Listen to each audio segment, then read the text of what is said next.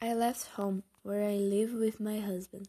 Last, he don't forbid anything, because I know the peoples are treacherous. Some put on mask, but others nor disguise the evil itself. Because the people don't see justice in someone who, without knowing, already judges him without having proof. Brave is the person who they in your comfort zone.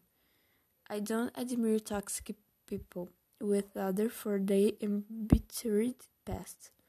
This happened with me and left me shaken and left me to wanna die for don't suffer anymore. My husband was everything for me until become the worst person for me. He don't have soul. Let your ego be stronger. It is we women who are despised by them.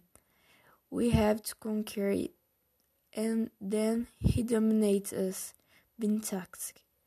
With that comes a risk, because a woman cannot separate from her husband. We have to learn how to live in a marriage, because it wasn't learned at home.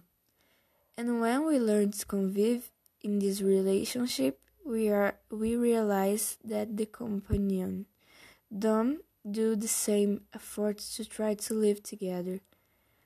When we found someone, it's a conquest. Already meant the heart comes out of her heartbreak. They say it's because man lives in a war. Already the woman is stay at home. Hardly know that some women don't have this desire to stay at home and be mom. I would rather go to war than stay at home with a son. I stay here alone. I don't have family. I'm foreign. The only person I have is my my husband.